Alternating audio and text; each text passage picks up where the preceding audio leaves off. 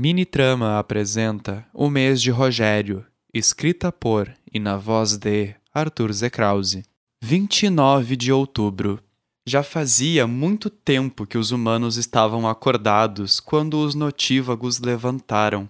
A cena foi engraçada, pois tanto Lucas quanto Sebastian acordaram plenos e cheios de energia, simplesmente erguendo o corpo de onde haviam dormido e caminhando até nós para saber o que precisava ser feito. Acontece que tanto eu quanto Pedro e Mateus já havíamos organizado a casa, os comes e bebes, e ao meu pedido, tirado o vaso folhado de ouro que Elisa tinha se apaixonado na última videochamada que fizemos. Então, nada mais precisava ser feito. Nós havíamos marcado para os convidados chegarem a partir das 20 horas mas Elisa e Tatiana chegaram juntas, vestidas como se fossem para uma festa de gala, lindas e majestosas, fazendo com que todos os gays da casa parassem para olhá-las e batessem palmas quando elas entraram desfilando no corredor principal. Elas vieram direto até mim, mas os olhos brilhando ao verem o tamanho daquela casa.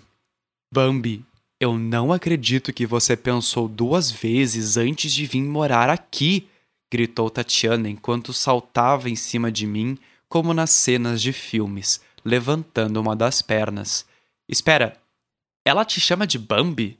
Pedro, que estava ao meu lado, perguntou, e a partir daí eu soube que teria ganhado um novo apelido em meu novo grupo de amigos. Eu chamo sim, mas eu chamo. Tati frisou o eu. Prazer, Tatiana. Ela estendeu a mão para Pedro, como se entregasse para beijá-la. Um prazer em lhe conhecer, Tatiana. Eu me chamo Pedro, Pedro Piquet. E me diz uma coisa, Pedro. Tati se aproximou com os lábios entreabertos.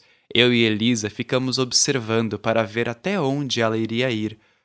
Vocês só trabalham com gays nesta festa? Pedro se engasgou. Eu, eu achei que vocês fossem um casal.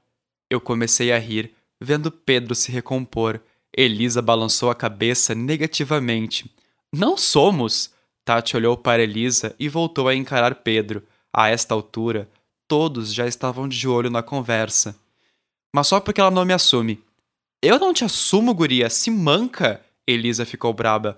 Você tem que parar de fazer os outros acreditarem que tu é lésbica. Mas eu nunca disse que não era então tem alguma coisa errada com as pessoas que tu tá levando lá pra casa. Ué, eu posso ser bi, então vem cá e me beija. Tati olhou para ela e logo em seguida virou o rosto, caminhando para longe. Eu preciso beber mais, ela comentou, indo em direção às bebidas. Tá vendo? Sua imunda. As duas começaram a rir e Elisa se virou para nós. E vocês dois vão se assumir quando? Eu e Pedro nos encaramos com a sobrancelha erguidas, e antes mesmo que conseguíssemos responder, Elisa já havia se juntado a Tatiana para colocar o uísque em seus copos. Pedro me encarou, vendo que Mateus ria e apontava para nós. Ah, uh, você que faz o convite.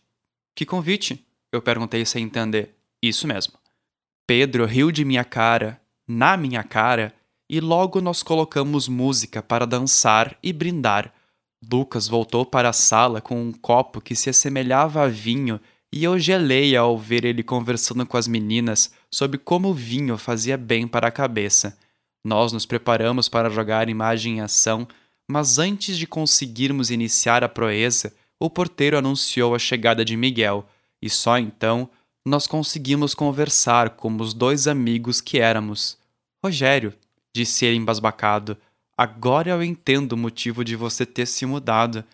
Olha esse lugar, olha essa vista. É maravilhoso, não é? Por isso que eu queria que você viesse para a festa, para se divertir e conhecer esse lado da cidade. Você nunca foi assim, de esbanjar. Ué, mas eu ainda não sou? Exatamente. Por isso que é tão mágico. Você já bebeu? Ainda não. Mas eu trouxe uma garrafa de vinho. Quer beber? Não, deixa eu terminar esse uísque. Vem cá, quero te apresentar os outros. Ele colocou a garrafa em cima da mesa e eu o apresentei a cada um da festa, inclusive para as meninas, pois o nível de álcool já estava um pouco alto em nós e as brincadeiras não possuíam mais limites. Sebastian adorou o fato dele trabalhar em uma livraria, comentando que por muitos anos trabalhou em um arquivo municipal, onde conheceu o podre de diversas pessoas. Foi só quando Miguel questionou sobre quanto tempo ele havia trabalhado que Sebastian se deu conta da gafe que cometera, soltando uma resposta curta e nada surpreendente, a de que havia trabalhado incríveis seis meses no arquivo. Entre taças e taças, a loucura se fez presente em nossas mentes e em um breve momento Elisa e Tatiana se grudaram aos beijos no sofá de nossa casa, restando para mim e para Pedro as acudirmos quando ambas quase derrubaram suas taças. Lucas as achou incríveis, e Miguel dançou e deu risada como há anos eu não o via fazer. Ele me olhava com uma curiosidade diferente, parecia estar feliz por me ver feliz, e não enciumado por eu ter conhecido outras pessoas. Ele se levantou para se servir de vinho, e logo em seguida já estávamos dançando mais uma vez com as garrafas de vidro se amontoando ao lado da porta, e mais e mais de minha cognição indo para o espaço em uma viagem psicodélica.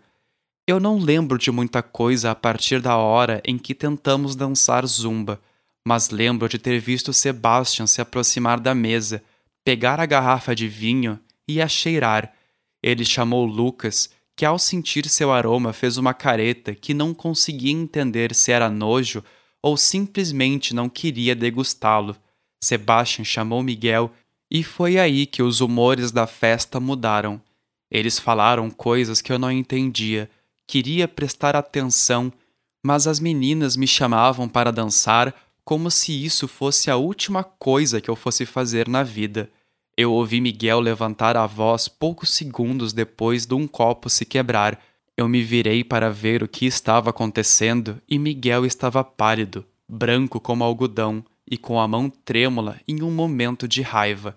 Sebastian olhava para ele com um semblante de preocupação, mas nada fez quando ele deu as costas e saiu do apartamento enfurecido. Eu tentei ir na direção dele, mas não consegui. Pedro me segurou com sua força desproporcional e eu nunca lutei tanto para me soltar. Eu queria saber o que tinha acontecido. Eu precisava saber. Quando Sebastian cochichou no ouvido de Pedro, foi quando ele me soltou e eu pude correr até o elevador, perguntando por Miguel. Miguel, Miguel, você tá bem? Vai embora, Rogério! Ele gritou, enquanto as portas do elevador se fechavam. Eu, eu não quero nunca mais ver você. Não me procura! Miguel, me conta o que aconteceu. Ele se virou para me olhar a última frase antes do elevador descer. Não vem atrás de mim, Rogério. Até nunca mais. O elevador desceu e mais uma vez eu senti aquela pressão em meu peito, a dor de ser deixado para trás, de ter sido feito de trouxa mais uma vez, de tentar, tentar e tentar ser bom com as pessoas, mas só ganhando a ingratidão das vivências alheias. Eu me joguei no chão sem forças para ficar de pé, e tudo começou a rodar. Aquela sensação mais uma vez, a mesma sensação que eu tinha prometido para mim mesmo que nunca mais iria sentir. Eu não queria mais viver. E quando eu desisti de tudo, foi quando vi o rosto de Elisa e Tatiana vindo ao meu encontro. Elas me levantaram e então eu apaguei.